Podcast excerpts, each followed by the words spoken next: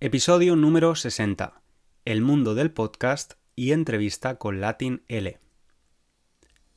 Paco, Mara, Alberto, Carolina, Victoria, Enrique, Beatriz, David, Charo, Hugo, Javier, Fern, Ella, Joe. Este episodio va dedicado a vosotros, aunque sé que nunca lo escucharéis. Algunos de vosotros ni siquiera habláis español. Estos nombres que acabo de mencionar son los nombres de algunas de las personas que están a cargo de mis podcasts favoritos. Aunque ellos no me conocen, yo siento que forman parte de mi vida de alguna forma. Son como un amigo con el que quedo para tomar un café una vez a la semana, y al que escucho atentamente porque tiene un montón de cosas interesantes que contarme, y de las que siempre aprendo. En este episodio, donde vamos a hablar del mundo del podcast, se lo quiero dedicar a todos ellos, pero también a alguien más. También te lo quiero dedicar a ti, oyente de este podcast. Gracias por invitarme a pasar unos minutos juntos. Gracias por dejarme acompañarte mientras vas al trabajo, paseas a tu perro o cocinas. En un mundo en el que siempre tenemos prisa y no tenemos tiempo para nada, quiero darte las gracias por darme unos minutos para escucharme. Antes de continuar, quiero dar la bienvenida a las personas que escuchan el podcast por primera vez y decirles que pueden leer la transcripción en www.spanishlanguagecoach.com. Ahora sí, empezamos. Hoy en día duermo como un tronco. Me meto en la cama y a los dos minutos ya estoy durmiendo profundamente. Estoy frito. Sí, sí, estar frito, como los huevos fritos o las patatas fritas. Significa estar dormido. Pero eso no siempre fue así. Cuando era pequeño tenía muchísimo miedo a dormir solo o con la luz apagada. Me daba miedo la oscuridad. En esa época vivía con mi madre y cuatro de mis tíos. Mi madre y yo dormíamos en la misma habitación, en camas diferentes, así que en esa casa no había mucho problema. Pero cuando dormía en casa de mi padre, normalmente el viernes o el sábado, tenía una habitación para mí solo y no me gustaba nada la idea de dormir solo. Así que me iba a la cama grande con, con mi padre, con él. A él le costaba dormirse y siempre tenía la radio encendida toda la noche. Una estación de radio deportiva. Durante horas y horas escuchaba los nombres de los jugadores del Real Madrid o Barcelona, los resultados de los partidos de ese día y las polémicas con los jugadores y entrenadores. Cuando me hice más mayor, como adolescente, no tenía esos miedos, pero me costaba mucho dormirme. Por la noche nunca estaba cansado. Y mi madre me obligaba a irme a la cama a las 11 de la noche. Pero yo no tenía nada de sueño a esa hora. Afortunadamente, tenía una pequeña radio que me llevaba a la cama y me hacía compañía. A veces no me dormía hasta las 2 de la madrugada o incluso más tarde. Te recuerdo que en el episodio 17 hablamos del sueño y explicamos por qué dormimos y por qué los adolescentes tienen un patrón de sueño tan alterado. Esas noches en las que era imposible quedarse dormido, quedarse frito, escuchaba un programa de radio. Se llamaba En tu casa o en la mía y lo presentaba una sexóloga, Lorena. La gente llamaba para aclarar sus dudas sobre el sexo. La verdad es que aprendí muchísimo. En la España de mitad de los 2000 no era habitual la educación sexual en los colegios. Al menos yo nunca la recibí. Así que este programa servía para todos esos adolescentes que no tenían ni papa de sexo. No tener ni papa de algo es no tener ni idea sobre algo. Pasaron los años y dejé de escuchar la radio. Ya usábamos los smartphones y escuchaba la música que me gustaba en lugar de la radio. Con 24 años me mudé a Londres y pensé que sería buena idea volver a escuchar la radio, esta vez en inglés. Escuchaba a todas horas una estación de radio que se llama LBC, LBC, London Biggest Conversations. Y me gustaba porque gente de todo el país llamaba para dar su opinión sobre diferentes temas con el beneficio de poder escuchar a gente con acentos diferentes. Y además, todas las personas usaban una y otra vez las mismas palabras para dar su opinión sobre un tema.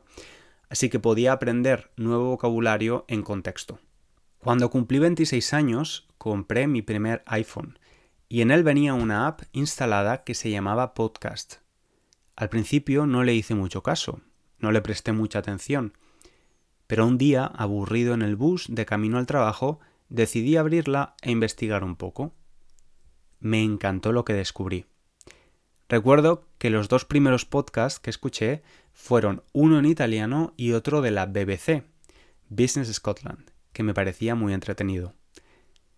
Tú estás escuchando ahora mismo un podcast, así que no hace falta que te convenza de todos los beneficios que tiene, especialmente si aprendes un idioma. Sin embargo, creo que hay un beneficio del que se habla poco. Antes de que el coronavirus llegara, se decía que la pandemia del siglo XXI era la soledad, y creo que el podcast puede ser un buen remedio para esta. Yo llevo cuatro años trabajando solo en casa, y a veces, claro, me siento solo. Tener la oportunidad de escuchar a otra persona contarme algo me distancia, me aleja de esa sensación. Vivan los podcasts. Otro gran amante del podcast es mi colega Marco, profe de español también. He estado charlando con él sobre las mejores maneras de usar el podcast como estudiante de español. Te dejo con la entrevista. Hoy tenemos en el podcast una entrevista con Marco, Marco de Latinele desde Chile. ¿Cómo estás, Marco? Hola, César. ¿Todo bien? ¿Cómo estás? Muy encantado acá de participar en tu podcast y de compartir con tus oyentes. Un placer, Marco, tenerte aquí. Gracias por aceptar la invitación. Eh, Marco decía, tú eres profe de español. Eh, preséntate un poco, háblanos de tu proyecto en Internet, Latinele, que por cierto, me gustaría saber también por qué Latinele y, no otro nombre, porque, cuál es el origen de ese nombre y explícanos un poco eh, cuál es tu proyecto. Bueno, es una buena pregunta porque mucha gente tiene curiosidad sobre eso. Pero para comenzar, bueno, me llamo Marco, soy de Chile, soy profesor de español y estoy a cargo del proyecto Latinele, donde creamos podcasts. Tenemos dos podcasts principales. Está Speaking Spanish for Beginners, que es para estudiantes de nivel inicial, y Aprende Español con LatinL, que es para estudiantes de, de nivel intermedio. Y se llama LatinL, bueno, fue con la cofundadora de este podcast que se llama Jessica, buscando nombres de cómo podíamos llamarlo, dijimos, bueno, algo sea de que indique que es de Latinoamérica, entonces Latin como del inglés, ¿no? Como Latin, y L de español como lengua extranjera. Así que ese es el origen del nombre y hay mucha gente que a veces me escribe, oye, ¿qué significa la L? Así que para la gente que tenía curiosidad, viene de eso. Y Marco, yo te conocí como, como profe de español, pero también como podcaster, porque a ti te encanta el mundo del podcast, eh, te, has formado para, hacerlo cada vez mejor. Eh, ¿Cuándo descubriste tú el podcast? ¿En qué momento llegó a tu vida? Mira, el podcast llegó a mi vida alrededor del año 2010, cuando yo era estudiante de último año de traducción. En ese año yo recuerdo que estaba buscando material auditivo Em, en Internet. O sea, originalmente partí buscando programas de radio en Internet. Recuerdo que en ese tiempo yo estudiaba inglés y francés. Eh, busqué radio de, en francés, básicamente, para poder escuchar. Y ahí conocí el sitio que se llama RFI, que es Radio Francia Internacional, y que muchos de sus programas de radio, ellos después los convertían en un archivo MP3 y eso me pareció increíble porque esos mismos archivos después yo los descargaba y los llevaba a la... Mientras iba en el bus a la universidad, lo escuchaba. Entonces ese fue mi primer acercamiento al podcast a través de buscando programas de radio. Y también después buscando para aprender inglés los, los archivos que tenía la BBC en ese tiempo, tenían una serie de documentales que yo también escuchaba mientras estudiaba y hacía esas cosas. Y ese fue mi primer acercamiento. Y me pareció increíble esta forma de consumir contenido porque tú bajas un programa y lo puedes escuchar en cualquier momento. Entonces eso me pareció fantástico. qué curioso, Marco, porque cuando has mencionado el portal de noticias eh, de Francia, eh, yo fue exactamente, mi, mi, primer acercamiento con el podcast fue lo mismo. Estudiando francés, descubrí esta página, se podía descargar el archivo en audio, podías, si no recuerdo mal, leer también la transcripción de las noticias en francés. Pues exactamente fue, fue la forma en la que descubrí, no era un podcast exactamente, ¿no? Pero fue, era algo similar. Y... Um, ¿Qué hace especial al podcast? Ya no solo para, aprender español, pero ¿qué hace especial al podcast respecto a otros medios? Hoy en día tenemos la televisión, la radio, tenemos internet donde podemos pues, consumir eh, noticias, aprender con, con, recursos de forma escrita, vídeos. ¿Qué hace de especial al podcast, en tu opinión? Bueno, a mí me parece que es un medio que es de fácil acceso, o sea, tú puedes descargarlo en cualquier momento. Y la magia que tiene también es que tú no estás viendo lo, que están narrando ahí, sino que estás escuchando y en tu mente vas imaginando también las situaciones que, que se explican en los podcasts. Y esa parte a mí me parece lo más fantástico. Y también me parece un formato muy cómodo porque tú puedes escuchar en cualquier momento. Y además lo que he notado al menos de los podcasts es que tú logras una conexión más personal muchas veces con, la, con las personas que están en el podcast, porque la persona te lo está contando al oído.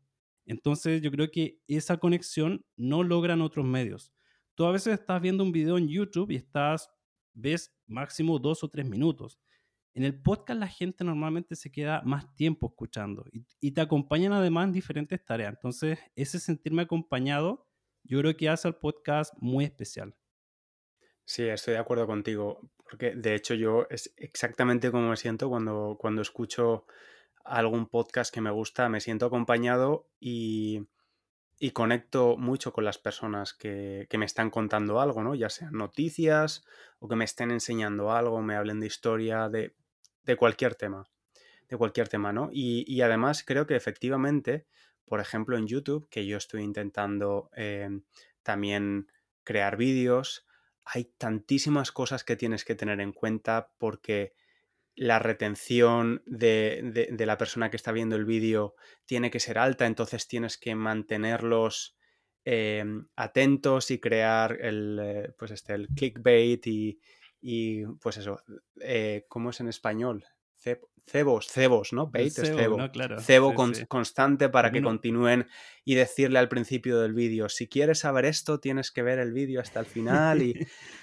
y al final el podcast es mucho más natural, ¿no? Es, casi como una conversación. No es una conversación porque es a veces un monólogo, ¿no? Pero es casi como una conversación donde, donde contamos algo, pero al mismo tiempo sabemos que a la otra persona eh, le estamos haciendo pensar o reflexionar de algún modo. Claro, y, ahí te puedo contar una anécdota, porque muchas veces los estudiantes nuevos que han llegado gracias al podcast llegan y te han escuchado por horas, pero a veces no, no me conocen a mí visualmente. Entonces cuando me ven por primera vez en la cámara es como, ah, tú eres la voz que, que aparece en, en, los audios que he estado escuchando. Y es interesante eso también, porque como te digo, o sea, estas personas ya te conocen de antemano. Tú de alguna forma has pasado a formar parte de su vida ha estado en momentos cuando ellos están conduciendo, quizás cuando están haciendo alguna otra tarea. Entonces yo creo que esa conexión que genera el podcast no lo genera otros medios. Porque tú vas a YouTube y claro, estás un dos, tres minutos, te aburres y hay una lista de sugerencias de otros videos que, bueno, uno finalmente se termina distrayendo. Pero en el podcast la gente está normalmente con ese contenido escuchándote la, la mayor parte del tiempo. Así que esa conexión me parece que no la tienen otros medios. Marco, ¿a ti qué, te, qué tipo de podcast te gusta escuchar? ¿Qué escuchas? Mira, la verdad, como partí contando al comienzo, comencé con estos podcasts de NPR que tenía, o sea, pero los de Radio Francia Internacional, que tenían contenidos diversos. Tenían algunas conversaciones en los bares, que a mí me pareció eso súper interesante. Eh, me gustan mucho los podcasts de narrativos, como los de Radio Ambulante o los podcasts que tiene NPR, que tienen este, este formato de narración, de contar una historia, de presentarte unos personajes interesantes, de meterte realmente en lo que cuentan. Es, ese formato me, me gusta mucho, el podcast narrativo. Mm. También escucho algunos podcasts de emprendimiento y también algunos de- para aprender inglés. Yo todavía sigo usando podcasts para, para aprender, aprender inglés y de ahí ob- obtengo muchas ideas también para aplicarlos a veces a, mi- a mis podcasts. Así Ujú. que esos serían mi- los podcasts que normalmente escucho. Bueno, tengo que pedir perdón, aunque bueno, la verdad es que no es nuestra culpa, Marco, pero en Chile, Ah. en el apartamento de Marco, alguien está haciendo reformas, está haciendo, está renovando la casa cerca de su apartamento y hay un ruido. Y luego ahora en la habitación donde estoy grabando yo hay un abejorro que espero que no se meta en el sonido, pero me está agobiando muchísimo. Bien, entonces, eso respecto a los podcasts que normalmente escucho. Y Marco, este, este podcast lo escuchan principalmente estudiantes de español. ¿Cómo crees que un podcast puede ayudar a un estudiante de idiomas? ¿Y cómo se debería escuchar el podcast si, si lo que quieres es mejorar un idioma? Mira, lo bueno que tiene el podcast y una de las ventajas que le veo yo, a diferencia de los libros de texto y otros tipos de materiales, es que en el podcast se pueden tratar diferentes temas que muchas veces no aparecen en los libros.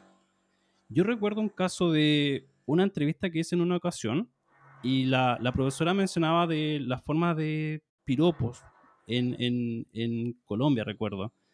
Y una estudiante después me preguntó por esa palabra, oye Marco, ¿qué son los piropos? y da para comentar temas que quizás normalmente no verías con estudiantes en otras partes. Entonces yo creo que esa es una de las ventajas del podcast. Y la verdad también eh, hay muchas formas de trabajarlo. Yo creo que tú puedes tener una escucha más pasiva, que es cuando normalmente estás escuchando, haciendo alguna otra actividad, o también puedes tener una, una escucha más activa. El consejo que le daría a la gente para trabajar con el podcast, cuando van a escuchar un podcast, primero lean el título y traten de pensar qué saben sobre ese tema. Traten de activar todo ese vocabulario que conocen previamente sobre, sobre ese tema que van a escuchar. Luego, cuando están escuchando, pueden ir anotando algunas palabras, eh, algunas que les llamaron la atención, y luego también se puede ir repitiendo con el podcaster. También se puede reproducir más lento. Hay muchos reproductores de podcast que te dan la opción de bajar la velocidad del podcast y a mí me parece que puede ser una herramienta útil para los estudiantes que quizás no entendieron una parte, se puede volver a reproducir, así que hay diferentes formas de trabajarlo. Y ya al final, yo lo que hago cuando escucho un podcast, siempre tra trato de llevarme una palabra nueva de lo que escuché. Así que creo que eso serían formas interesantes de usar el podcast para, para aprender español. Sí, sí, muy, muy interesante. Eh, yo como estudiante he hecho ese tipo de cosas. Eh, me parece muy buena la idea de, de, antes de escuchar el podcast, reflexionar sobre el tema que vas a escuchar y saber si eres capaz de, de, hablar de ese tema, si tienes el vocabulario suficiente, por ejemplo, ¿no? Y luego escucharlo y ver pues, si, si realmente conoces las suficientes palabras o, o, no. Eh, yo, por, por, las personas que escuchan mi podcast y me han dicho cómo lo trabajan, tengo varias ideas que, que, puedo proponer. Por ejemplo, el dictado. Hay personas que escuchan un podcast en español y, y hacen un dictado, intentan escribir, intentan hacer la transcripción a mano de lo que están escuchando. Quizás no de todo el podcast, ¿no? Porque puede ser un trabajo bastante grande, pero de una parte. Eh, eso les ayuda a mejorar la comprensión, pero también la, la, la escritura, ¿no? Claro. Y la ortografía en muchos casos, saber dónde poner el acento, ayudándose luego de la transcripción si, si el podcast lo, lo ofrece. Eh, luego, lo que yo hago con los podcasts de francés, por ejemplo, ahora mismo estoy, dando, estoy dándole una pausa al francés, pero antes cuando tenía clases con mi profesora, escuchaba un episodio de podcast en francés y tomaba notas. Tomaba notas de palabras que no conocía o de alguna expresión y ponía como varios puntos con las ideas principales de ese podcast. Eh, practicaba la pronunciación, porque en mi caso la pronunciación del francés es un poco problemática, y luego con ella, con la profesora, le hacía un pequeño resumen de ese podcast que duraba 20 minutos, por ejemplo, le hacía un resumen oral a mi profesora. Y al final, lo que hablabas tú, ¿no? De, de activar el conocimiento y no quedarte simplemente con escuchar el episodio y ya está. Aunque es verdad que muchas veces, porque no tenemos tiempo o lo que sea, es mejor simplemente escucharlo y practicar tu comprensión del idioma que, no hacer nada, ¿no? Yo ahora mismo estoy en el punto en el que simplemente escucho podcast en, italiano y en francés y no hago nada más, la verdad. Pero al menos sé que estoy continuando con eh, el aprendizaje de alguna forma. No es la forma ideal, pero sé que continúo aprendiendo. Pues sí, Marco, eh, espero que, que lo hayas pasado bien. Creo que a las personas que nos estén escuchando em, les habremos dado algunas ideas interesantes para, para trabajar los podcasts y seguro que ellos también son amantes de los podcasts si lo están escuchando. Y muchísimas gracias por, tu tiempo. Bueno, gracias a ti y espero verlos por acá en Chile en algún momento. Mira, yo no, conozco, yo no conozco Chile, así que... Bueno, cuando vengas para acá nos juntamos y vamos ahí a, a un bar y lo pasamos bien. Estupendo. Perfecto, Marco. Pues muchísimas gracias. Gracias a ti, César, por la, por la invitación y bueno, gracias a los oyentes también y gracias por todo. Un abrazo. Chao, chao. Un abrazo para ti también. Chao. Gracias a Marco y gracias a ti también por llegar al final del episodio. Espero que haya sido de ayuda. Si escuchas el podcast habitualmente, no olvides recomendarlo a personas que estudien español y si lo escuchas desde iTunes, te estaría muy agradecido si puedes dejar una pequeña valoración, un comentario. Me despido de ti hasta el próximo episodio. Un abrazo grande.